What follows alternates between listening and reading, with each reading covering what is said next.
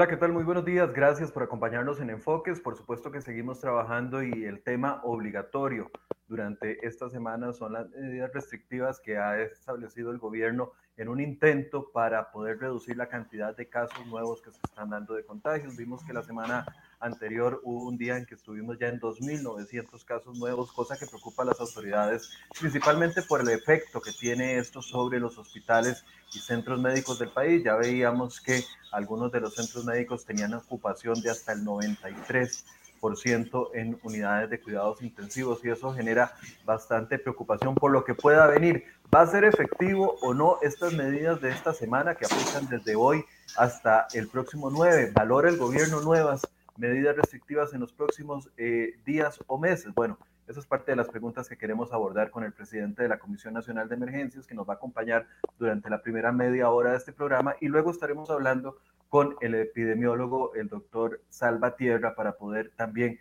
ver las proyecciones que ellos hacen desde el análisis para los próximos días. Eh, don Alex, buenos días, gracias por acompañarnos en Enfoques. Tiene el micrófono apagado, don Alex. Perdón, está estas cuestiones de la tecnología hoy. No, no buenos días, ¿cómo le va?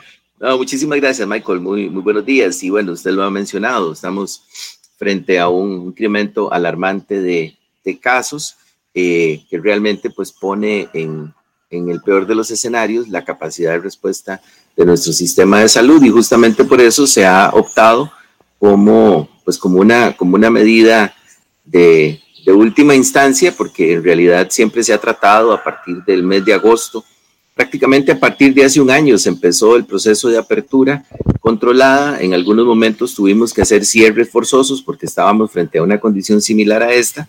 Y en este caso particular, pues también hemos tenido que recurrir a eso justamente cuando, cuando más bien estábamos avanzando en un modelo de gestión compartida que había resultado muy positivo, pero que posiblemente pues las los costarricenses hemos bajado la guardia y, en esa línea pues es importante no solamente retomar la capacidad del sistema de salud para poder enfrentar la atención de los casos COVID, pero también de otras, de otras situaciones que afectan la salud, sino también eh, pues retomar el control de, la, de, la, de las medidas sanitarias que nos permita reducir esas tasas de contagio.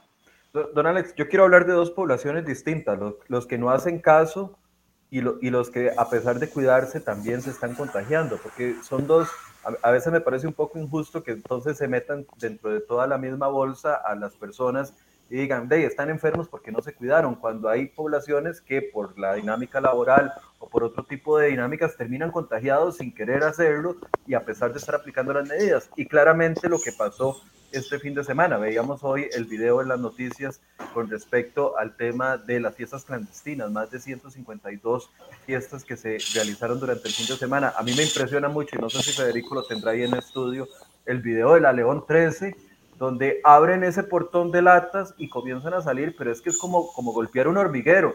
La cantidad de personas que salen, de jóvenes que salen de esa propiedad y, vista y paciencia de las autoridades porque no pueden hacer absolutamente nada más en este momento. Sí, Michael, vea, el problema, el problema en esto, como, como yo lo, lo visualizo, eso que usted está planteando, es que cuando hablamos de que la responsabilidad es compartida y que comienza por nosotros mismos, significa por entender cómo es que nos podemos contagiar. Y entonces eh, la, gente ha tomado esto lastimosamente como una gripe normal, ¿verdad? Cuando usted está con gripe, sale, eh, pues trata al máximo de, cuidarse, por lo menos así era antes de la pandemia, pero uno se está moviendo por todo lado y está llevando el virus a todo lado. Entonces, ¿qué es lo que ocurre? Por eso hemos insistido tanto en el concepto de la burbuja social. Tenemos que trabajar, pero si hay personas con las que nosotros tenemos contacto en el trabajo, en el supermercado, en una tienda, en un restaurante, personas que se le pueden acercar a uno, con las que uno se puede topar en cualquier momento, y esas personas están formando parte de este grupo, entonces significa que esas personas pueden tener contacto con tres, cuatro personas al día, y ahí podría haber, y ahí es donde se da la transición. Entonces, por más que nosotros hagamos el esfuerzo de cuidarnos individualmente, siempre que hayan personas que no sean solidarias, vamos a enfrentar esa condición de riesgo. Por eso es que la medida extrema, que es, como lo hemos dicho, hemos apostado a medidas donde asumamos todas y toda la responsabilidad, pero esa medida de tener que confinarnos, que tener que cerrar algunas, algunas actividades comerciales, eh, busca justamente retomar el control para poder darle holgura a la capacidad hospitalaria. De hecho, de hecho el objetivo principal es ese. Por eso establecimos la medida de, cierre temporal en un sector del país, que es el que más aporta casos, y posterior a eso tenemos que mantener otra serie de acciones que van desde la educación, la comunicación, seguir fortaleciendo la capacidad de respuesta, horarios escalonados, control de aforos, para poder reducir esa tasa de contagio y retomar nuevamente el control en los hospitales. Ahora, don Alex, eh, ocho días de, de, restricción es suficiente. Bueno, del 3 al 9 son siete días.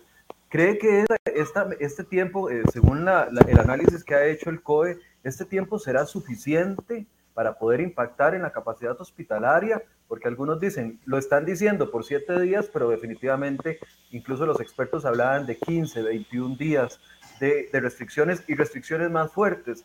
Desde la, desde la visualización de, del gobierno, ¿cómo, ¿cómo ven esto? ¿Qué efecto puede tener solamente o siete días antes de entrarle a preguntar las razones técnicas de, de por qué se establecieron? Sí, eh, tanto, tanto el ministro de Salud como el presidente ejecutivo de la Caja, eh, el gerente médico de la Caja, pues han, han manifestado que epidemiológicamente eh, quizá no es lo que los especialistas de la salud eh, quisieran y lo que los estamos más metidos en los temas de seguridad de vida y manejo de riesgos eh, consideramos que sea una medida óptima. No obstante, recordemos que nosotros estamos ahorita frente a una emergencia muy, muy compleja, una situación que nunca antes habíamos visto y que además es del mundo entero. Eh, entonces, si nosotros estuviéramos en una situación donde solamente nuestro país está impactado, posiblemente podríamos importar mucho equipo de protección personal, equipos médicos y podríamos ampliar más la capacidad de respuesta. Obviamente, frente a un efecto muy, muy eh, también importante que sería pues una mayor inversión, un mayor gasto, mayor endeudamiento, pero se podría ampliar la capacidad de respuesta. Pero como estamos en una pandemia donde todo el mundo está en la misma situación de nosotros, entonces escasean los insumos, las logísticas fallan, eh, los mercados se contraen eh, entonces es una emergencia muy, muy compleja, donde además cualquier acción que nosotros tomemos tiene una reacción en todo el sistema, desde la parte económica, por supuesto, pasando por el empleo, eh, la capacidad de inversión y hasta la misma salud mental de las personas. Entonces es, un balance lo que tenemos que hacer en este sentido y por eso se toma una medida extrema, bueno, extrema eh, para el escenario que tenemos, por supuesto que podría haber medidas más fuertes, como usted lo ha mencionado. Muchas personas quisieran confinamientos totales, toques de queda, pero eso no es viable en una economía como la nuestra. Hace un, un año, por ejemplo, nosotros hicimos cierres muy fuertes para contener el crecimiento de la pandemia, pero teníamos, a pesar, a pesar de que teníamos eh, una crisis fiscal importante, eh, digamos que todavía podíamos optar por asistencia humanitaria para las personas, por eh, algunos, algunos subsidios, como por ejemplo bono proteger para algunas personas que quedaban sin empleo. Hoy día el escenario fiscal es todavía muchísimo más complicado por el escenario de la pandemia y la economía está muchísimo más impactada. Entonces necesitamos poder crear ese balance. Por supuesto que eh, uno podría pensar que lo ideal es tener tres semanas de cierre, pero también hay un cansancio social muy fuerte. Muchos países en Europa lo intentaron hace, hace dos meses, por ejemplo, que ellos enfrentaron una ola muy fuerte y tuvieron reacciones complicadísimas, eh, protestas enormes, eh, tumultos de gente, violencia social. Entonces hay que ir haciendo ese balance entre lo sanitario, lo económico y la respuesta social que podemos tener. En esa línea es que se han tomado estas medidas eh, como le decía, al finalizar este periodo de cierre, tenemos, seguimos con un periodo de restricción vehicular. Eh, vamos a trabajar en análisis de aforos también para poder determinar en cuáles actividades se sigue presentando mayor problema y, eh, y también debemos continuar con los controles. Se han tomado otras medidas como por ejemplo los cierres en, el, en meses atrás, justamente para poder garantizar ese balance con lo económico se había establecido una metodología donde si, por ejemplo, un, bar, un restaurante, un negocio comercial incumplía una primera vez, solo se cerraba por tres días para no impactar tampoco, a pesar de la gran falta que cometen, pues no impactar negativamente más de lo que ya están impactados. Sin embargo, vimos que eso no ha funcionado porque si bien es cierto, algunos cumplen, otros cierran después de la hora, dejan gente adentro, entonces ahora se volvió a la medida también más fuerte de que la primera vez que se detecta el incumplimiento de las medidas sanitarias, el cierre es por 15 días, de acuerdo con la autoridad de salud. Don Alex, yo creo que muchas de las críticas que, que son muy, muy entendibles desde afuera es la falta de datos que nos ayuden a justificar una afirmación como la que usted acaba de decir muchos incumplen en bares, pero hay, hay datos que nos digan cuánta gente se contagió. Por ejemplo, en esta restricción que vamos a tener esta semana, eh, están grandemente afectados los comercios que se han catalogado como no esenciales, tiendas, salones de belleza, etcétera, etcétera. Que, que bueno, decir que no son esenciales es, es una falta de sensibilidad porque para la gente que vive de eso, verdaderamente es esencial. Si, no, si, no, si la señora de aquí del barrio no corta el pelo, no va a tener ingresos para su hogar. Si la, si, si la tiendita o el bazar eh, no, no, no vende, no va a tener ingresos para su hogar. Hay datos que puedan ayudarlos a ustedes a justificar eso, porque a esta altura mucha gente, y nos lo decía el viernes algunas de las cámaras, no entienden por qué un salón de belleza con, con para atender dos o tres personas en un día permanece cerrado todos estos siete días mientras una mega ferretería está completamente abierta y con decenas de personas caminando en sus pasillos. Hay datos que digan por qué los restaurantes, por qué los salones de belleza y por qué los comercios. ¿Nos puede decir, no sé cuántos contagios se dieron ahí? No, lo que pasa, Michael, es que bueno, muchas personas insisten en que, en que es necesario precisar ese dato. Ese dato, ese dato no es, no es 100% posible obtenerlo cuando hay transmisión comunitaria. Y eso ya hace muchos meses lo tenemos. Entonces, usted en un día, el tema aquí es movilidad. Usted en un día fue al salón de belleza, fue a la ferretería, pasó por el supermercado, estuvo en una parada de buses, fue a un restaurante. Y eso lo hizo, digamos que meridianamente lo hizo eh, dos o tres veces a la semana. Y en esa semana usted aparece positivo. ¿Cómo determina usted dónde tuvo el contacto con personas positivas? Si posiblemente alrededor de todos esos sitios alguna persona pudo haber usado el equipo de protección personal, se pudo haber acercado más, podían haber ruptura de burbujas sociales. Entonces, a la hora que usted tiene que precisar dónde se contagió, como, como, el, como tenemos una transmisión comunitaria y tenemos una apertura mayor de, de, de, la cotidianidad, eh, es muy difícil precisar eso. Entonces, poder precisar ese dato depende de cuánto la persona que esté positiva pueda decir, sí, yo tuve el contacto en tal sitio o yo visité tal sitio.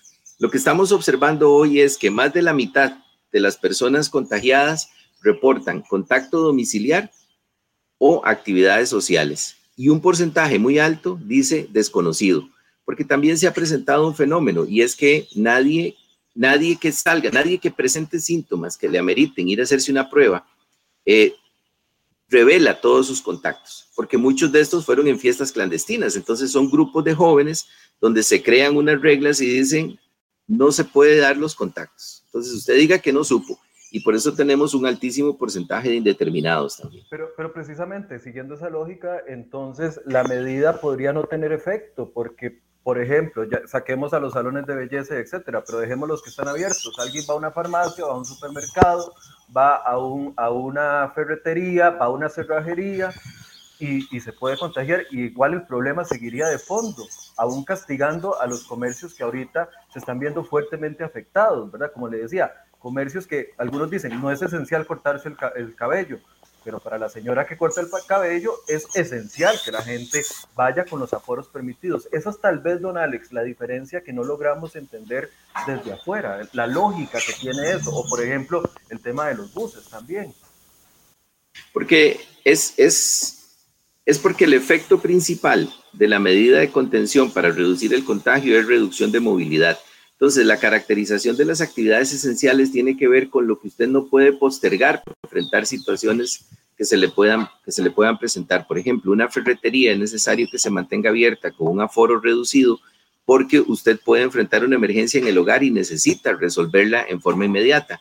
La ida al salón de belleza, por ejemplo, es una, es una actividad que puede esperar. Yo entiendo por supuesto, en términos del impacto, porque todo, toda emergencia, todo desastre, como el que estamos viviendo, tiene impacto sobre determinados, sobre determinados grupos. ¿Cuál es la diferencia, por ejemplo, con una inundación, con un sismo, que el efecto es físico? Entonces usted puede percibir el peligro fácilmente. Aquí usted no lo puede percibir. Si nosotros tres estamos en este momento en, en, en esta transmisión estuviésemos juntos y alguno de nosotros estuviese contagiado, posiblemente no lo percibimos ni nos damos cuenta. Entonces, esa, determinación del riesgo tiene varios factores. Uno tiene que ver la distancia. Cualquier elemento de riesgo, entre más largo esté yo de ese factor de peligro, menos riesgo tengo de enfermar, de accidentarme, de lesionarme. El otro es el tiempo de exposición. Cuánto tiempo yo permanezco en un lugar también es determinante para poder saber si me contagio o no. Y el siguiente es lo que llamamos en gestión de riesgos el blindaje, es decir, el equipo de protección personal. Entonces, esos tres elementos se tienen que conjugar. Si la gente se mueve más, tiene mayor tiempo de exposición, por eso se habla de actividades esenciales. Yo estoy de acuerdo en que hay un impacto económico, por supuesto, pero quisiéramos que eso no exista. Lo que pasa es que tenemos también que entender si podemos hacer esta, esta brecha, este cierre para poder recuperar capacidad hospitalaria, porque de lo contrario lo que vamos a tener es gente muriendo en las afueras de los hospitales. Sí, e, e, esa parte la, entiendo perfectamente, don Alex, pero quiero, quiero planteárselo entonces distinto. Puede que, no, que estemos pegando el martillazo en la pared equivocada y no tener los resultados esperados porque el martillazo debería de estar, y, y, yo sé que todavía no lo llaman técnicamente martillo, pero el martillazo debería estar en las fiestas como la que vimos ahí, en la León 3. El martillazo debería estar en las reuniones clandestinas. Veíamos a la diputada Carmen Chan el fin de semana bailando sin mascarilla en una boda el sábado después de haber estado con todos los diputados en la sesión solemne. Es que pareciera desde afuera y para la gente que vive de esto que están aplicando una medida facilista para un problema muy grande y que el martillazo están pegándolo en esta pared cuando debería estar en la otra pared. Y, eso es tal vez lo que la gente no entiende, por qué clases sí se mantienen, por qué paradas de buses hasta, hasta reventar, por qué se ataca lo que se puede controlar, pero se deja por fuera donde se está generando los problemas que usted mismo nos los decía, las fiestas clandestinas que están haciendo el esfuerzo, pero, pero de ahí, o sea, pasa sin novedad si no les abren la puerta. Tal vez eso es lo que la gente no logra o, nosotros no logramos comprender. Correcto. Lo primero, lo primero que, que, quiero comentarles es que definitivamente para nada es una medida fácil. Es decir, ni, para los que los enfrentan jamás es fácil, ni tampoco para las autoridades. Es decir, no, que tenemos control. No, no, jamás. Fuera lo que no tenemos control. No, no, no, jamás. Eso, eso no es una medida fácil. Lleva muchas horas de discusión, incluso de, análisis, de discusión fuerte y, de entender que, que, esto va a tener impactos y que hay que sopesar. O sea, toda acción tiene una reacción. Eh, tampoco, tampoco es sencillo el control, por ejemplo, de las fiestas clandestinas. Usted ve, por ejemplo, hoy Hoy en las noticias observamos cómo alguien no quiso parar en un retén y atropelló a un oficial de la fuerza pública, perdón, de la policía de tránsito. Diariamente los oficiales de la fuerza pública son agredidos y no solamente de palabra, uno a palabras necias, oídos eh, sordos, perdón, eh, también son agredidos físicamente, les escupen la cara, eh, los, los apedrean, los garrotean, es decir, esa es la dinámica que se vive permanentemente con el personal que está haciendo el control sanitario. Eh, obviamente aquí entra una responsabilidad muy fuerte de todos nosotros. El problema, el problema, como le decía, es que si no asumimos, vamos a ver, yo no, no, no, no voy a ir a una fiesta eh, y digo, bueno, hey, esperaré en la fiesta hasta que llegue la fuerza pública y pare la fiesta. No, lo que tengo que hacer es no ir a la fiesta, sencillamente, ¿verdad? Entender que estamos en un periodo de pandemia que, que no solamente tiene que ver con si yo me contagio o no me contagio. Mire, yo solo le voy a comentar, yo tengo dos o tres conocidos, incluso un familiar adulto mayor que fue trasladado ayer al hospital en condición muy crítica, él ya está bastante mayor, tiene una serie de patologías crónicas y, y no tiene una cama, está en el servicio de emergencias. Y tengo tres casos más de personas que no tienen nada que ver con COVID y en este momento amigos y familiares me escriben y me dicen, una semana tiene mi papá de estar con un infarto, no se le puede hacer el cateterismo porque no hay forma, no hay espacios. Es decir, esa es la situación que tenemos. Ahí es donde todas y todos tenemos que tomar la responsabilidad.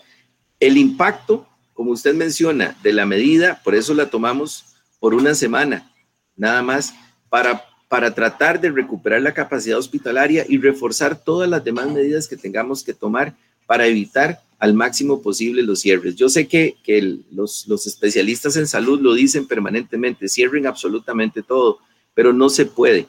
Eh, los colegios, las escuelas, que es, que es el tema más polémico, los centros educativos no son focos de contagio. Los, centros educativos no son focos de contagio. Hasta este momento es el sitio donde se puede mantener el distanciamiento, donde hay control sobre los muchachos y las muchachas, sobre los chicos, para que usen su equipo de protección personal durante, durante una buena parte del, tiempo. El, el, tiempo que los chicos no están ahí, no tienen control, salen, se van a los parques públicos, quitan las, las, los cierres. Muchos padres de familia, por ejemplo, ya no tienen las opciones de teletrabajo. Por eso dijimos, teletrabajo nuevamente para todo el sector público y pedirle encarecidamente al sector privado que, que, optemos también por teletrabajo para que también los padres de familia puedan tener control sobre sus hijos cuando están en sus casas. Sí, pero a ver, yo, yo estoy de acuerdo con usted. Yo conozco también gente que ahorita no tiene una cama de hospital. Conozco gente que está muy complicada y que necesita una cama y no la tiene. Pero, pero vuelvo al punto, don Alex. no puede ser que estemos pegando el martillazo en la pared equivocada.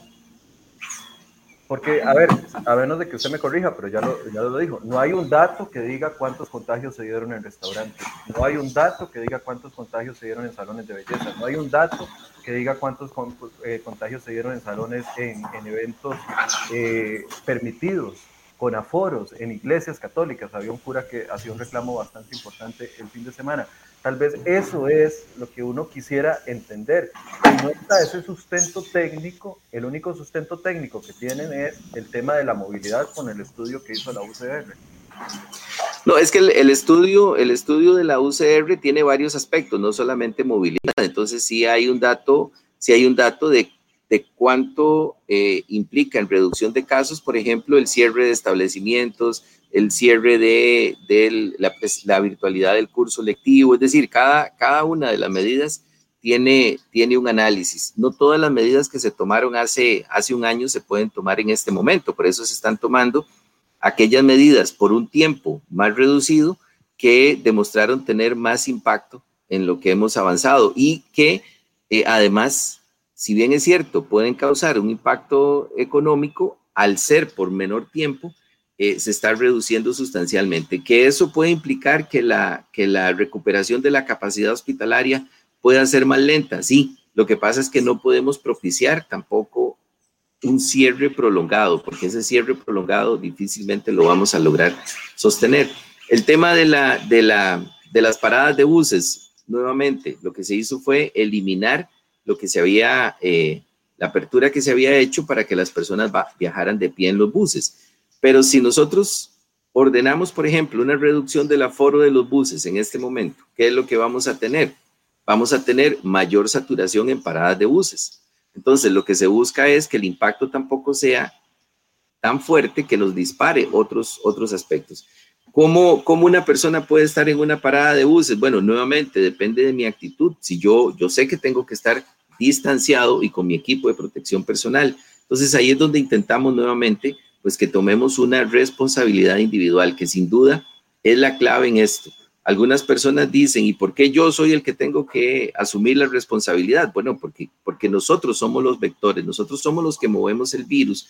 Y esto no es tan, tan fácil, no, es fácil el dengue o la malaria, por ejemplo, son, son muy complejos, pero uno puede asumir otras campañas distintas. Pero en esto, nosotros somos los que movemos el virus y nosotros somos los que tenemos que aplicar esas medidas básicas de protección. Don Alex, ¿qué le responde usted a personas como la Cámara de, Restaurantes que decían estamos pagando justos por pecadores, hemos cumplido con los protocolos, los datos lo revelan? Por ejemplo, este fin de semana se hicieron 300 inspecciones en comercios y solo a 25 de 300 se le tuvo que hacer un apercibimiento o, suspensión por incumplir. E, esa es la gente que está sintiendo de que el martillazo está en la pared equivocada. ¿Qué le responde ustedes a, esas personas que sienten una clara injusticia. Por ejemplo, lo del tema de los contagios en escuelas. En escuelas por lo menos hay un dato, más de 482 contagios dentro de escuelas. Ahí sí hay un dato y no hay una acción. En restaurantes, salones de comercios de este tipo, no hay un dato y sí están cerrados. Entonces, ¿cómo, cómo le responde el gobierno a, a este tipo de personas? Las medidas, las medidas tienen, tienen que tener una, un impacto sobre la movilidad, definitivamente, y el periodo en el que estamos haciéndolas es un periodo corto para que el impacto en la, en la parte económica sea el menor posible. Por supuesto que se han considerado actividades esenciales y también se han considerado las actividades donde hay eh, poco contagio. Es muy fácil, por eso, por eso le, le comento, no es muy fácil, pero es más práctico porque hay un control permanente sobre los centros educativos. Los centros educativos tienen un control sobre las medidas sanitarias, los centros educativos tienen un control sobre los contagios que ocurren en centros educativos. Por eso en materia de manejo de riesgo, nosotros tenemos que identificar dónde tenemos un riesgo bajo control y dónde no tenemos un riesgo bajo control. Entonces, ¿cómo, cómo hacer la trazabilidad de las personas que se mueven entre un restaurante, una tienda, pasan a un parqueo, van a, a otro sitio, se regresan a otro lado durante un fin de semana? Esa trazabilidad es imposible tenerla en cualquier lugar del mundo. O sea, no hay lugar del mundo donde se haya podido hacer esa trazabilidad. En algunos sitios se han aplicado, eh, se han utilizado aplicaciones voluntarias, por ejemplo, para hacer el seguimiento de esas personas. Sin embargo, es voluntario, nuevamente. Es decir, nadie puede ponerle eh, un, un GPS a la persona para monitorearla 24 horas, saber cómo se va a mover y dónde se contagió. Por eso es que las medidas tienen que, tienen que ser de orden general que impacten en la movilidad. Bien, don Alex se tiene que retirar porque solo teníamos unos minutos con él el día de hoy. Nada más dos preguntas muy rápidas, don Alex, antes de, de cerrar. Número uno, ¿se prevé que este sea el único de este mes o no necesariamente podría ser el único cierre de este mes, esta primera semana? Bueno, nosotros, nosotros tomamos la acción esperanzados de poder retomar la, la capacidad del sistema hospitalario, de dar holgura y eh, seguir trabajando en las otras medidas. Ya para el mes de mayo se estableció lo que va, lo que va a regir. Todo depende también de la circunstancia que tengamos. Yo en este momento no podría decir, no vamos a tomar una, una medida eh, de control de aforo, por ejemplo, como lo he mencionado en algún momento, o de regulación de algún tipo de horario. Por lo menos, eh, hasta lo que hemos conversado hasta el momento, no estaríamos previendo un cierre fuerte para el mes, para el siguiente, para el mes de mayo, eh, pero sí necesitamos ver cuál es el impacto que tuvimos en este periodo y regular algunas otras medidas y eso lo anunciamos también desde el primer momento. Y la segunda es el tema de la vacunación, de las vacunas nuevas. Ayer incluso eh, diputados que han sido aliados del gobierno, como José María Villalta, ya reclamaba que por qué solamente Dos, ¿por qué ha tomado tanto? ¿Por qué las explicaciones cuando se preguntan por eh, negociaciones para otras vacunas no, no son tan, tan básicas? Nada más se responde, estamos negociando, pero nada más, o sea, no, no hay, no hay otro, otro tema más de fondo. Eh, pareciera que la urgencia también está en, la, en, el, en, en las vacunas. ¿Qué, ¿Qué, qué, va a pasar con eso? ¿Verdaderamente hay negociaciones fuertes o lo están dejando a, a, a criterio de uno o dos funcionarios que estén buscando eso, porque pareciera que, que, que, no hay un esfuerzo por traer otros tipos de vacunas o de aprobar otros tipos de vacunas que podrían ayudar a, contener contagios. Yo, yo voy a tratar, no es, no es mi área de especialización, voy a tratar de contestarle muy, muy rápidamente algunos los aspectos que tienen que ver más con mi competencia. Eh, primero, existe en el país un ente técnico con rango de ley, que es la Comisión Nacional de Vacunación y Epidemiología, que se abocó desde prácticamente el mes de agosto del 2020 a buscar cuáles eran las opciones del mercado a las que nosotros podíamos recurrir. Y se seleccionó en ese momento las dos vacunas que tenían los mejores estudios, las mejores condiciones para poder nosotros comenzar una negociación, que fue una negociación efectivamente temprana, apostando a las mejores opciones que se tenían eh, en ese momento. Se hicieron todos los trámites, todos los contratos necesarios para poder trabajar con estas, con estas dos vacunas y se optó por el mecanismo COVAX, que, le, que hace todo ese trabajo de análisis eh, a nivel mundial. Obviamente el mecanismo COVAX es un mecanismo multilateral que busca la equidad en la distribución de, de vacunas en los países. Por eso tenemos una, una parte de nuestro, de nuestro aprovisionamiento con el mecanismo COVAX. Efectivamente, las dos vacunas que nosotros estamos usando han demostrado ser las, las vacunas más seguras, Eh, tenemos los contratos para suplir durante todo el 2021 los, los, los, lotes de vacunas que requiere el país con los tres mecanismos que tenemos. La Comisión Nacional de Vacunación y Epidemiología sigue analizando eh, todos los procesos con las otras opciones que hay en el mercado. Sin embargo, mientras no tengamos una opción eh, de calidad que nos garantice el estándar que necesitamos para garantizar la seguridad de nuestra población, por lo menos el criterio técnico que se nos ha esbozado es que vamos a, trabajar con las que tenemos. El otro elemento es que en este momento, y ya desde hace varios meses, porque es algo que se viene manejando desde hace varios meses, ninguna casa farmacéutica ofrece disponibilidad de vacunas para ya. Todas nos están tirando al segundo semestre del año o al otro año. Y nosotros tenemos más de 3.500.000 vacunas asegurados para el 2021 con los mecanismos que tenemos ya los contratos. Bien, don Alex, eh, no sé si quiere hacer un cierre para darle paso al doctor Salvatierra, que ya nos acompaña.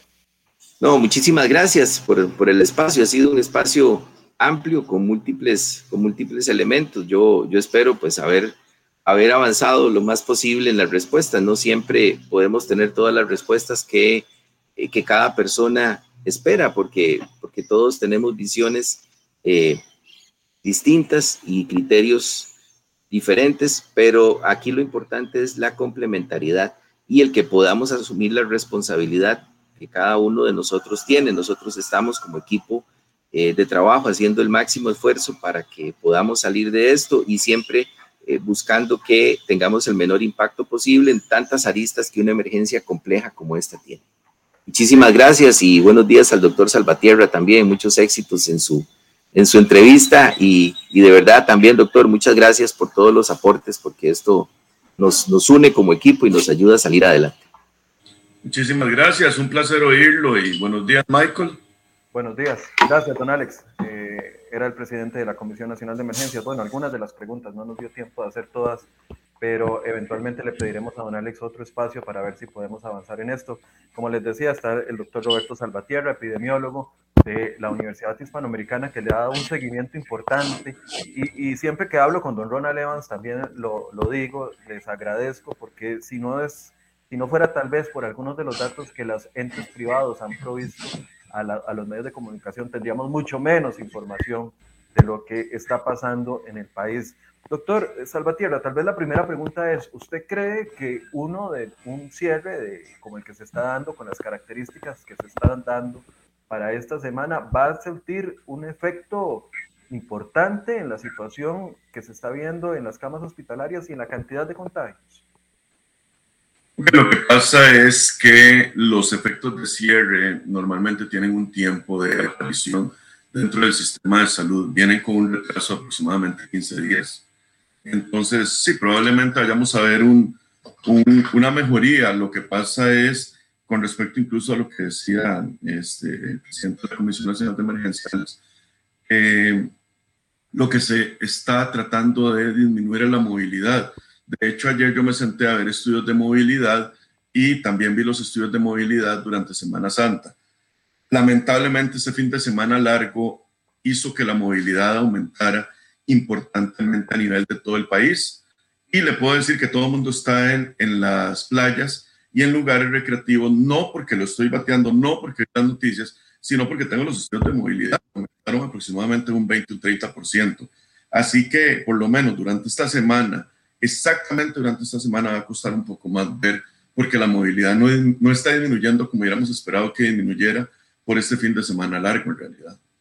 Doctor, eh, a ver, 15 días entonces para que esto, esto funcione, pero además viene con una segunda digamos, con una segunda consecuencia, que es esta, este tipo de movilidad. Puede que, como se dice popularmente, se peque y, se rece al mismo tiempo, es decir, que se tenga un resultado, pero debido a la movilidad tal vez sea imperceptible o muy bajo. Sí, en realidad, bueno, te cortaste un poquitito, casi no te oí lo último que dijiste, si me lo repetís. Sí, quería, le planteo que en vista de que el martillazo que se está dando a un sector del comercio se está dando esta semana, pero al mismo tiempo ha habido mucha movilidad y ese incremento de movilidad que usted eh, apunta, puede que eh, lo que se logre también se pierda. En realidad, viendo los gráficos de movilidad, que de hecho ayer en la noche me senté a verlos, obviamente como investigador eso es un interés personal y también me interesa compartirlo.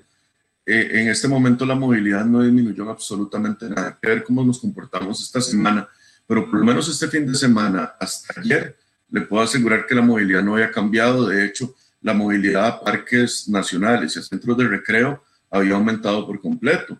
Y, digamos, eh, hay cosas que, eh, que, no sé cómo lo están manejando. Hace un momento el, el doctor Solís dijo que no se, no se podía tener un GPS en cada persona. Lamentablemente, sí tenemos un GPS en cada persona, lo que deben hacer los teléfonos celulares. en Android, en Apple e incluso la gente que tiene Waze, nos, los teléfonos nos permiten hacer una trazabilidad de dónde están las personas. Tal vez no nos dicen están exactamente metidos en tal lugar, pero sí sabemos si están en playas, en restaurantes, en trabajo, etc. Hemos visto un aumento significativo en, en lugares como restaurantes y en lugares específicamente de recreo, lo a ser parques abiertos, lo que son playas. Eso nos está diciendo que sí, la gente sigue moviéndose. Entonces, eh, hay una serie de restricciones que se deberían de poner. Por decirle algo, movilidad, en este momento yo sé que mucha gente se va a enojar mucho con lo que voy a decir, sería importante hacer una vuelta de cierre en playas y parques o mantenerlos tal vez más rigurosamente, porque la gente se está yendo hacia las playas, hacia los parques porque están abiertos. Lamentablemente esa es la realidad. Eh, también, por dicha, ayer pasó algo, ayer no, el 30 de abril pasó algo muy importante. La Organización Mundial de la Salud al final de cuentas nos dijo, ok, ya sabemos que la transmisión de COVID es completamente aérea eso fue sumamente importante para efectos de todas las campañas que tenemos que hacer en este momento. Y, yo sé este, que usted hablaba sobre lugares esenciales y no esenciales.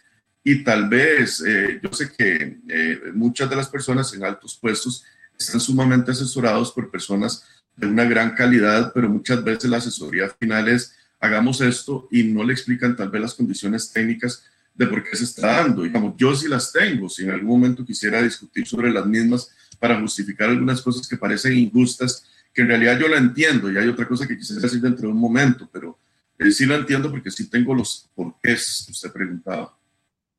Bien, y tal vez antes de entrar a eso, hace eh, algunas semanas ustedes eh, preveían 3.000 contagios nuevos cada día para finales de mayo si se mantenía la tasa R. Cuando ustedes lo dijeron, que me acuerdo, creo que fue previo o despuesito de Semana Santa, todo el mundo dijo, no, jamás, teniendo 500 casos, 600 casos, incluso cuando iban aumentando. Pero en cuestión de, de 15 días ya estamos rozando con esos 3 mil contagios diarios que ustedes preveían hasta para finales de mayo. Yo no sé, creo que todavía no hay una actualización nueva de la tasa R, pero viendo la tasa R, cómo se ha comportado, ustedes prevén que ese techo de 3.000 que habían visto para, finales de mayo ya eh, se estaría superando. Nosotros siempre tenemos mucho cuidado con lo que vienen las, proyecciones. Eh, y quisiera definir algo. Nosotros definimos tres, eh, tres características del comportamiento social. Que la gente se cuide mucho, que la gente se mantenga como está y que la gente no se cuide de nada. Sí, si las personas no se cuidan en absolutamente nada, siguen bajando la utilización de mascarillas y demás, eh, el techo de 3.000 eh, creemos que se va a quedar corto. De hecho, hace unos días el mismo doctor Evans y una persona tan grande como Lucero Bixby pusieron ese techo muchísimo más arriba, aproximadamente entre 1.000 y 1.500 personas sobre ese 3.000, tenemos o sea, 4.000 a 4.500 personas. También predicciones internacionales, eh, lo que han hecho, han hecho esos estudios también y pareciera que lo que ha pasado más bien es que nos hemos ido acercando más rápidamente hacia los techos que se habían impuesto. Por dicha, también eso nos ha llegado a poner en un punto y una caída, pero también depende mucho de las, eh, de las personas como nos comportamos. Como lo dijo muy claramente ahora el doctor Solís, nosotros somos los vectores. ¿Qué significa eso? Nosotros somos los que andamos la enfermedad. Si no nos eh, cuidamos, si no nos restringimos, simple y sencillamente vamos a seguir teniendo casos en aumento, esa es la realidad. Pero, pero entonces, eh, efectivamente, podríamos estar hablando de hasta 4.500 casos diarios en un periodo de en este momento, semanas o meses. Eh, no sería inaudito pensar en eso y no creo que estemos hablando de meses. Estaría pensando tal vez, eh, según proyecciones que nosotros tenemos, no podríamos estar pasando, o sea, si eso se llegara a dar porque la gente no se cuida, no creo que estemos hablando de más de tres semanas. Esperemos que la gente se cuide, que más los números caigan, ¿verdad? Ok, usted hablaba, yo sé que esto es un tema de escenarios también, ¿verdad? Y usted hablaba de, bueno, tres semanas, estaríamos hablando finales de mayo, principios de junio, con un pico todavía más alto del, proyectado. Se había dicho 3.000, podría ser 4.500, entendiendo de que la gente no se cuide. ¿Eso por cuánto tiempo, eh, no sé si epidemiológicamente se puede definir cuánto dura esa curva de ascenso? Cuánto, o sea, ¿de qué estamos hablando? Estamos hablando de un mes de junio, de un mes de julio y de un mes de agosto complicados. Eh, es interesante, nosotros dentro de nuestros estudios, me acuerdo muy claramente a principios de febrero, me senté con el doctor Evans y con Bonilla, Carrión, nuestro estadista, a ver el comportamiento de las poblaciones en otros países con características similares a Costa Rica. Me acuerdo que lo estudiamos en Rumanía, que lo vimos en otros países, y nosotros dijimos, probablemente vayamos a tener eh, el aumento en unos cuatro o cinco meses, lo que nos colocó en junio y julio. Ahora que vimos este aumento en mayo, ya nos asustamos porque se nos vino, en abril, perdón, nos asustamos porque se nos vino muchísimo más temprano. Normalmente esos aumentos llegan a un pico y después de eso han disminuido. Eso le digo históricamente lo que hemos visto en otros países. Lo que pasa es que a dónde llega eso y cuánto tiempo dura en subir, no lo sabemos. Ahora, eh, Michael, quisiera explicarte algo. Mucho de la información que nosotros tenemos de extrapolación es basado en las variantes o en el COVID original, con las tasas de transmisibilidad como el P1, el COVID brasileño, el B117, que es el, eh, el inglés, ahora la variante eh, de la India, la variante sudafricana, muchas de las características epidemiológicas que nosotros creíamos que ya teníamos, el punto sobre la I se nos dispersó por completo. Entonces no sabemos si vamos a llegar a un punto y una caída rápida o vamos a llegar a ese punto, mantener una meseta y después volver a caer. Es muy difícil el entendimiento por las variaciones. Nos gustaría no tenerlas en Costa Rica, debemos de haber cerrado en algún momento fronteras. Yo entiendo que eso también es muy pesado para el país y, hay una cosa que ahorita quisiera decir con respecto al asunto económico, pero debimos de haber hecho cierres, o todavía estamos a tiempo. Creo que la variante India no ha llegado a Costa Rica, entonces deberíamos de ver cómo podemos limitar. De semana se reportaba el primer caso en México, de hecho. Exactamente, la variante India se reportó en México y, y, la variante India ya nos hemos dado cuenta que es sumamente mortal. También hemos visto la característica de la variación epidemiológica en Costa Rica. Si antes teníamos todos los casos en adultos, en segundo puesto, adultos mayores y en tercer puesto, lo que quieren hacer niños, en este momento invertimos, segundo puesto, están menores de 18 años y hoy me levanté con una noticia sumamente triste. Las camas para COVID de unidad de cuidados intensivas, que solamente son cinco, pero el Hospital Nacional de Niños están llenas las cinco camas. O sea, sí, en este momento las cinco camas destinadas para unidad de cuidados intensivos del Hospital Nacional de Niños están llenas. O sea, no hay espacio. Tenemos a más de cinco niños en este momento que necesitan de cuidados críticos por eh, COVID, lo cual es sumamente preocupante. En Brasil ya han habido por lo menos 800 muertos niños. O sea, ni siquiera estoy hablando de menos de 18 años. Estoy hablando de niños, de personas de menos de 12 años. Doctor, ahorita yo sé que no existen los estudios eh, específicos para determinar si lo que nos está afectando en esta ola tan importante es la variante brasileña, pero hay indicios para pensar de que es una variante más agresiva de, la variante que tuvimos de COVID durante este primer año de pandemia. Sí, claro, nosotros, eh, hay una serie de criterios que nosotros llamamos criterios de gravedad.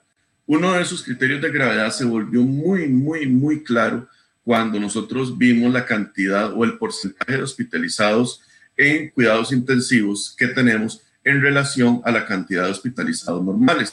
El año pasado, por cada 100 personas hospitalizadas, teníamos a 40, 47 personas dentro de la unidad de cuidados intensivos. En este momento, nosotros hemos llegado a puntos tales que hemos tenido hasta 65% de, los, de la cantidad de hospitalizados en unidad de cuidados intensivos. ¿Qué nos está diciendo esto? Las personas en este momento se están enfermando más. ¿Por qué razón? Porque probablemente estemos ante una cepa con muchísima más gravedad y también tenemos más personas hospitalizadas en este momento por cada, digamos, por cada 100 enfermos de COVID, tenemos más personas hospitalizadas. Todos estos son criterios de gravedad que nos están diciendo, estamos contra algo distinto que el año pasado. La variante brasileña enfermaba más a, personas más jóvenes. Enferma. Esto es lo que hemos visto. La sudafricana, la brasileña y otra serie de cosas están enfermando más a personas más jóvenes. Pero también hay que considerar, y es que cuesta mucho, son muchas variables. En este momento tenemos casi el 90% de vacunación en adulto mayor. Entonces no sabemos si es solamente la variante, podría ser, pero también estamos enfrentándonos en este momento a este, el hecho que el adulto mayor está más vacunado. Entonces se nos está creando en un momento dado un enredo de información, lo cual es muy difícil de dilucidar, pero sí podemos aducir algo. Antes, aunque no estuviera vacunado el adulto mayor, el joven no se enfermaba tan gravemente y sí lo estamos viendo enfermo más gravemente, lo cual también nos indica pensar que tenemos alguna variante internacional. Doctor, el tema de la eficacia de las vacunas eh, depende de las variantes originales.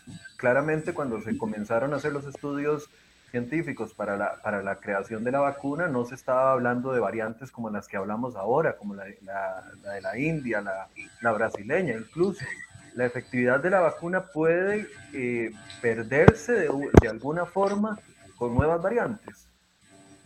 Eh, sí, ya nos hemos dado cuenta que en realidad la comunidad científica, específicamente en Israel, que se han hecho estudios muy profundos sobre esto, se han dado cuenta muy claramente que la efectividad de la vacuna baja del 98, 95, 98%, incluso un 80% en, en las mejores características en frente a algunas de las variaciones, lo cual es bueno, porque en realidad, o sea, no es malo, no es bueno, pero en realidad tampoco es tan malo, porque acordémonos que lo que hablamos de efectividad es que la persona no termina en hospital ni tampoco termina en UCI. Entonces, sí, todavía tenemos una buena protección, pero sí, claro que ha caído. Esperemos que no se sigan dando variaciones. Y en este momento, a nivel científico, a nivel eh, biológico, eh, la India es un caldo perfecto para crear variaciones nuevas. Esperemos que no sea de la India y Brasil, son casos perfectos para crear variaciones nuevas. Y ya tenemos la variante India, cosa que en realidad uno a nivel científico estaba esperando que saliera rápidamente y ya la tenemos dando vueltas por el mundo. Como usted muy claramente lo dijo, ya la tenemos también en Brasil, ¿verdad? Eh, Germán Madrigal me dice, hola Michael, con, con, mucho gusto le reitero, contacte al doctor Mario Villalobos de la Escuela de Matemáticas de la UCR. Don Germán, si gusta, me pasa un correo electrónico con el dato de, del señor de la UCR para tener también eh, otras voces. Mi correo es michael.soto.com. Michael.soto.com. Con mucho gusto. Y Yeu Díaz Ofeifa, nuestro amigo que siempre nos acompaña en Enfoques, eh, pregunta, eh, le pregunta si tienen un estimado de cuántos contagios de, de la a ver, de cuántos contagios cuántos irían para UCI. Yo entiendo, recuerdo que cuando se hablaba de 3.000 contagios, ustedes hablaban de 1.800 personas hospitalizadas y me parece que 800 en, en cuidados intensivos con esa proyección a 3.000 casos diarios. No, eso, eso, es muy sencillo de sacar, es matemática muy simple. De hecho, yo más de una vez lo he puesto en mi cuenta de Twitter. Vean, de cada mil personas infectadas, aproximadamente un 5 a 7% terminan en hospital. Entonces, pongámosle un 10%, 300 personas terminan en hospital. De esos 300 en hospital, un 50% terminan en UCI. O sea, estaremos hablando de 150 personas, pero es un 5 a 7%. Entonces, saquemos la mitad. Eh, de, 100 personas, de 1000 personas aproximadamente, tendríamos unas 50. Eh, Por cada 1000 personas tendríamos 50 personas que estarían ocupando UCI, según los cálculos que hemos visto en este momento. Aproximadamente por ahí se pueden sacar los cálculos. Son muy sencillos, son reglas de tres. Pero entonces sí estaríamos hablando de que si se había dicho que 1.800 hospitalizados con 3.000 diarios, estaríamos hablando ya no de 1.800, de 3.000 personas hospitalizadas. Es que, digamos, de cada 1.000 casos, solamente tenemos aproximadamente entre un 5 y 7% que necesitan hospitalización. Entonces, de cada 1.000 casos, si sacamos un 10%, serían 100 personas, pero si sacamos un 6%, digamos, serían unas 60 personas. De esos 60, 50 ocupan unidad de cuidados intensivos, lo cual nos quedaría aproximadamente en 30 personas por cada mil personas enfermas de COVID ocupan unidad de cuidados intensivos. Por eso es muy fácil entender la cantidad de camas que vamos a estar requiriendo. O sea, son cantidades enormes de camas. A 11 días desde la aparición de la enfermedad y la hospitalización y aproximadamente 15 a 22 días eh, de la aparición de la enfermedad a utilización de camas de UCI, estamos viendo que con los números pre-fin de semana estaríamos pensando que vamos a tener el colapso más fuerte aproximadamente entre 15 y 22 días después del viernes pasado. Este viernes no, sino el que sigue, es cuando estaríamos esperando la peor parte del colapso, excepto que sigan subiendo los casos, ¿verdad? Para, estaríamos hablando de la quincena, 15, viernes 14, el fin de semana del 15, 16 de mayo. Por ahí estaríamos esperando que la mayor parte de personas que se, de estos picos altísimos que vimos, casi en 3.000 personas, estarían empezando a utilizar la unidad de cuidados intensivos. Y estos no son datos que me los estoy sacando la manga, estos son datos internacionales que todas las personas conocemos que trabajamos en, en estudio del COVID. Es muy fácil sacar esos cálculos. Entonces, por eso uno entiende que necesitamos descargar el sistema de salud, porque si ya estamos al 90% de ocupación en todas las camas y sabemos que en 15 días aproximadamente vamos a estar ocupando, eh, por lo menos con solo un día de 30 eh, camas aproximadamente, eso no, no va a dar. Y, lamentablemente, y lo sé, no es que quiero parecer pesimista, muchas de las camas que se están abriendo en este momento se están abriendo simple y sencillamente porque hay personas que están fallecidos. Doctor, le pregunta Wensa Mayo Amora, amiga también de acá de nosotros. Dice, doctor, ¿la variante india a qué poblaciones afecta más y qué complicaciones tiene distintas a las conocidas? La variante india solamente conocemos que existe. Todavía no hay estudios epidemiológicos que nos digan es tal y tal persona. Esta variante es tan nueva que en realidad ni siquiera la estamos entendiendo. Sabemos que existe, pero no sabemos qué está produciendo en este momento.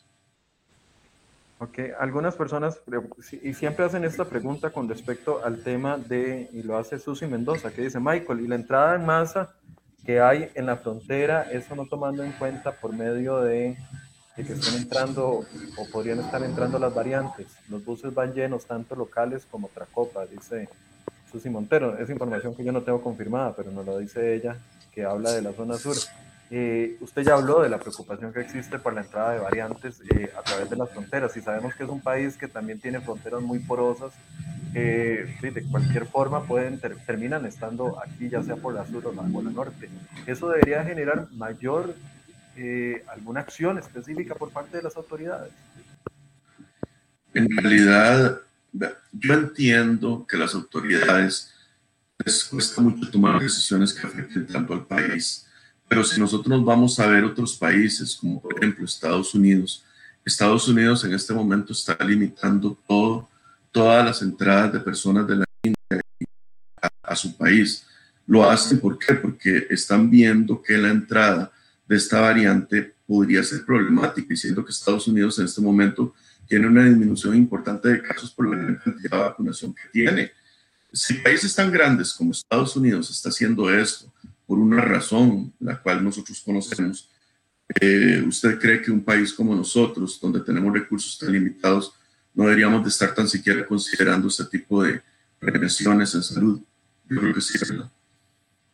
Le pregunta Steffi Gómez, que sea época de virus respiratorios y virus sincitial, ¿no tiene que ver con el aumento de casos que estamos viendo? Ha, sido muy interesante este aspecto porque de hecho eh, se puso una nota que me hizo mucha gracia la BBC el año pasado donde dice, durante el año pasado se desapareció la influenza. Y es muy interesante, la influenza tiene una cantidad de contagio muchísimo más baja que el contagio que tiene el COVID. Incluso las variaciones nuevas llegan hasta 32 veces más contagio que las variaciones que, el COVID original y todas las medidas de protección que hemos utilizado también disminuyen la transmisión del virus incisional respiratorio, de la influenza y demás. Y entonces está habiendo una reducción muy importante en la influenza. Y, creo que muchos de aquí son, lo pueden decir, que nos están oyendo, incluso yo mismo. ¿Cuántas personas se han enfermado casi de influenza durante el año pasado? Son poquititos y los que han sufrido COVID saben que el COVID se siente completamente distinto a un resfrío. es muchísimo más agresivo, ¿verdad? Entonces, eh, sí, puede ser que por ahí ande dando vueltas, pero este virus ha bajado muy significativamente porque las medidas que estamos utilizando también disminuyen la influenza y el virus respiratorio, que es lo que ya se refiere. Okay, pero, pero la sintomatología, aunque para los que no somos médicos se nos parece y sabiendo de que algunos no les hacen prueba, puede que se estén confundiendo, aunque ya hayan bajado, pero que se estén colando, por así decirse popularmente, algunos casos de otros virus y que estén siendo tomados como virus de COVID-19. Mm, le, pongo un ejemplo, doctor, nada más para que se lo cuento. Eh, un caso muy cercano a la familia, eh, una persona se resfrió y inmediatamente se fue para, para, para la clínica de Coronado a eh, intentar que le hicieran la prueba porque tenía un resfrío que sentía que era un resfrío normal, pero lo para descartar, ¿verdad? Llega a la clínica de Coronado, el médico que están atendiendo en emergencia le revisa la garganta, le hace dos o tres cosas y le dice, no, usted no ocupa prueba, es un resfrío normal. Esto sucedió verídicamente, puedo certificarlo, hace eh, aproximadamente 22 días. Cuando la señora se levanta toda feliz y dice, no tengo COVID, tengo un resfrío normal, camina 200 metros y se desmaya. Cuando se desmaya es porque se le subió eh, el azúcar a un nivel muy alto. Inmediatamente eso hizo que se activara el protocolo en la clínica de eh, Coronado, la mandan para el Calderón Guardia y efectivamente le hacen el examen y tenía COVID. Claro, si esa señora no se hubiera desmayado, después de salir del médico, sigue con la idea de que tenía eh, un resfrío normal. Y, el, cuento final es que pasó siete días hospitalizada con oxígeno porque ya tenía, eh, se desmayó porque los niveles de oxígeno se le habían reducido mucho. E, e, esa es la pregunta, como no se está testeando a todo el mundo, hay algunos que son por nexo, incluso otros que los descartan y les dicen es, es un resfrío normal, esto genera una incertidumbre en los datos. Desde afuera lo vemos así, ¿qué opina usted? No, en eso tienen toda la razón. De hecho, nosotros sabemos que hay un, subregistro de casos. Hay personas que no van, hay personas que se aguantan el COVID en la casa, hay personas que no quieren hacerse los hisopados y ya yo lo he dicho y lo repito, el país debería de estar utilizando pruebas rápidas, pruebas de flujo lateral para descartar casos que sean infecciosos, para decir, ok, usted se le puede hacer un tamizaje rápido. Sí es cierto, hay casos que se escapan. Incluso en la prueba de PCR, la normal que estamos haciendo, hay casos que van a dar falsos negativos. ¿Qué es un falso negativo? Que nos va a decir que está negativo, pero en realidad está enfermo. Sí, eso siempre se da en epidemiología, eso siempre se da en medicina. ¿Cuántas personas no se han ido todas contentas porque no, no tengo VIH-Sida, pero sí lo tenía porque el examen no, fue, no lo dio positivo? Esos son casos que nosotros vemos siempre en la medicina. Por eso es que uno nunca diagnostica simple y sencillamente un examen de laboratorio, uno diagnostica a la persona. Sí, yo respeto lo que dijo el colega, tal vez él no vio los criterios de gravedad de COVID dentro del paciente y digo, no, está bien, andate. No lo juzgo por eso, pero simple y sencillamente dentro de las características de pandemia, obviamente tenemos que ser más cuidadosos, pero el país no tiene los recursos para probar a todas las personas. Entonces nos van poniendo un jaque mate. Y si fuera tan fácil sacarlo por clínica, el COVID, pero no se puede, hay que sacarlo por laboratorio, porque sí es cierto, clínicamente muchas veces se nos confunde con una gripe. Incluso dos cosas que se vuelven más certeras, que son la falta de olor y la falta de gusto, muchas veces solamente se presentan en 80% de los casos, hay 20% que se nos podría escapar muy fácilmente. También, y para no hablarlo tan, feo, digamos, con, la influenza la gripe, ¿cómo diferenciamos nosotros el dengue del COVID? De hecho, fue uno de los primeros estudios que yo hice. ¿Cómo diferenciamos eso? Es dificilísimo de diferenciar. Incluso las marcas de piel que produce el dengue, casi eh, las podemos ver en COVID. O sea, la diferenciación es mínima. Cuesta mucho a nivel clínico, por eso ocupamos exámenes de laboratorio. Doctor, una estrategia más agresiva de testeo y una estrategia más agresiva de vacunación podría salvarnos, como se dice popularmente, la tanda para los próximos meses. La vacunación, Costa Rica necesita aumentar. Necesitamos subir la tasa de vacunación a niveles nunca antes vistos. Como lo dijo un colega que es bastante inteligente y, lo voy a repetir ahora, el doctor eh, eh, Pérez, eh, Daniel Pérez, trabaja en la Universidad de San Juan Tadeo, él fue muy claro en decir, necesitamos una unión entre el sector público y el sector privado. Y en eso tiene toda la razón. Y yo le puse el ejemplo de, de Bután. Bután es un país muy pequeño allá en Asia, el cual por una unión entre lo que viene a ser el sector público y el sector privado, en dos semanas vacunaron al 80% de su población, que son 3 millones de personas. Pero ¿qué pasó? Lejos de nosotros. ¿Ah? No están tan lejos de nosotros. No, pero ¿qué pasó? Empezaron, ¿qué te digo? Los estudiantes de medicina, los estudiantes de enfermería, eh, empezaron eh, eh, centros privados.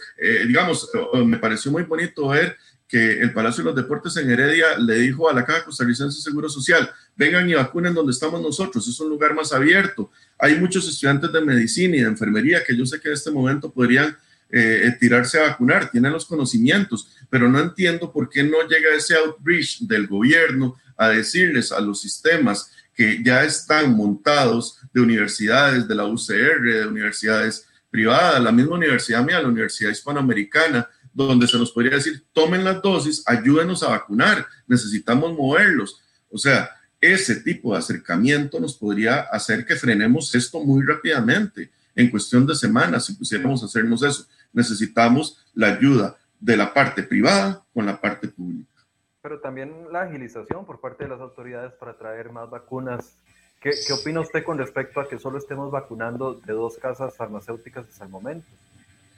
Eh, en realidad, esto sí no es algo que me compete. Yo no conozco cuáles son las implicaciones de, de, los contratos internacionales para traer o no las vacunas. Obviamente me encantaría que pudieran traer más vacunas. Sé que Estados Unidos ha estado donando eh, vacunas eh, de AstraZeneca a otros países. No sé si nos irán a mandar a nosotros, pero obviamente necesitamos cualquier cantidad de dosis para ver si frenamos esto al peñón hacia donde vamos. Pero y mientras no tengamos todo esto, simple y sencillamente lo que nos queda es poner medidas de, de protección. Pero obviamente si pudiéramos vacunar un porcentaje alto de la población y, y, y, y hacerlo ya, no vamos a llegar a, donde no queremos llegar.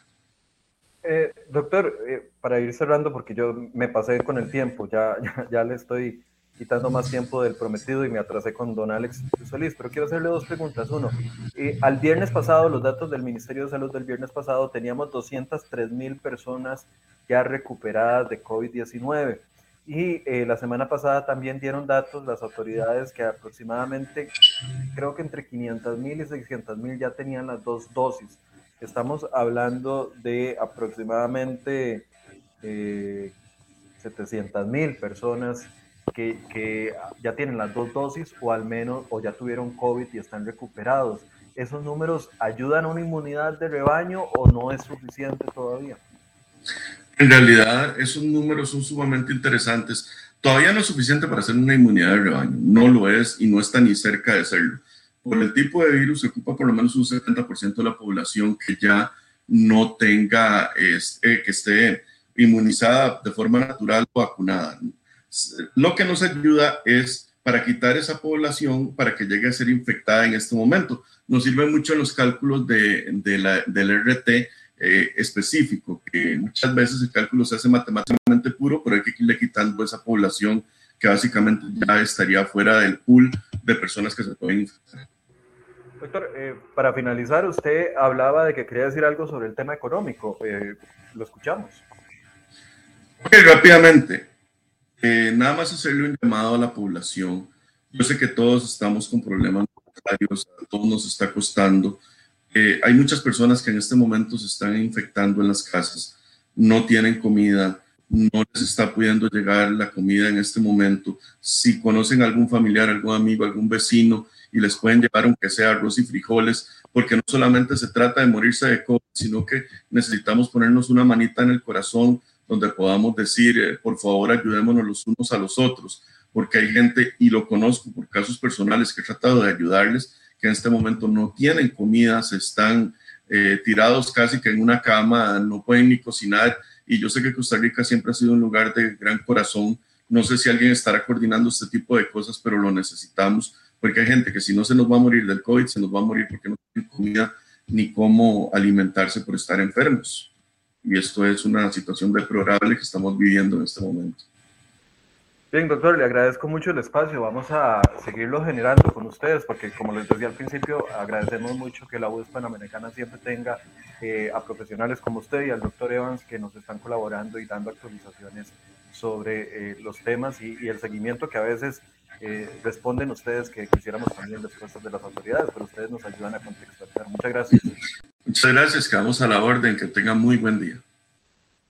Gracias al doctor eh, Roberto Salvatierra, que nos acompañó esta mañana de la Universidad Hispanoamericana, eh, epidemiólogo que le ha dado seguimiento a esto. Vean que las cifras eh, son importantes de prestarles atención. 4.500 casos, si se sigue dando la cantidad de casos que se ha presentado y si se mantiene la tasa R, que en la última semana estaba en 1.37, lo cual quiere decir que cada 100 enfermos están contagiando a 137 personas más.